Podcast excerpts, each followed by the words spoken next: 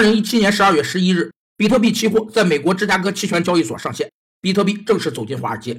十二月十七日，比特币创下了一万九千七百八十三美元的历史高点。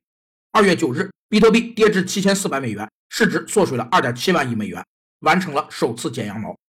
剪羊毛是个经济术语，是指国际金融资本势力用热钱炒高某产品价格，等泡沫吹大后再将热钱抽走，导致该产品价格暴跌，甚至引发经济危机。剪羊毛的本质是人为制造产品的供需幻象，以欺骗方式强行占有他人劳动成果。